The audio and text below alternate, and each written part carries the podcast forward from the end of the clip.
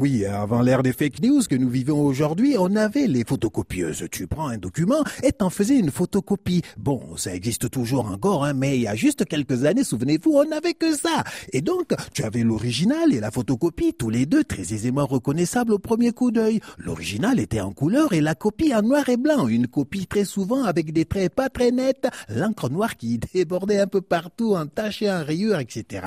Puis sont venues les photocopies couleurs sur lesquelles seul un œil averti pouvait faire la différence avec l'original. À part la signature au stylo bleu ou rouge, tout y est identique, original et copie, même pipe, même tabac. À tel point que lorsqu'un fils ressemble à son père, trait pour trait, ben on le surnomme photocopie.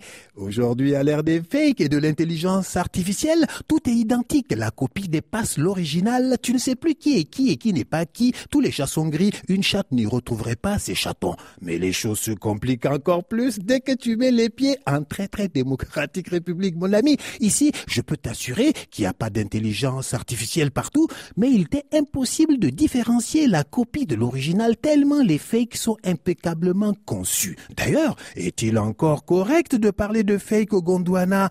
Quand on te brandit sous le nez une décision signée d'une autorité avec cachet authentique et tout le décorum Tu as devant toi l'original, mon ami, il n'y a pas de doute, puisque tout y est. Puis, quelques heures après, on te dit que c'est un fake et on te brandit sous ton même né une décision signée d'une autorité avec cachet authentique et tout le tout team, une décision qui annule la première puisque cette première était soi-disant un fake.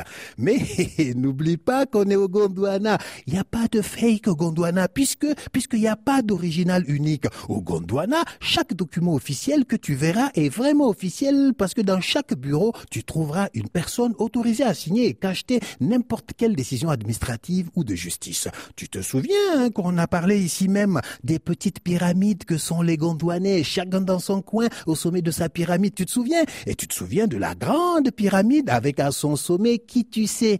Et si tu ne sais pas, ben ne compte pas sur moi pour prononcer son nom ici. Hein. Et donc, quand qui tu sais? Et complètement isolé tout là-haut au sommet de sa pyramide, mais c'est l'entourage qui fait la pluie et le beau temps au Gondwana. C'est l'entourage qui fait les décrets et les hautes instructions à gauche et à droite. Ben, du coup, chaque membre de l'entourage nomme ses autorités, chacun avec cachet authentique et tout le tout team de la République, chacun pouvant émettre et signer documents officiels.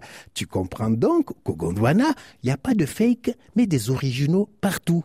À demain.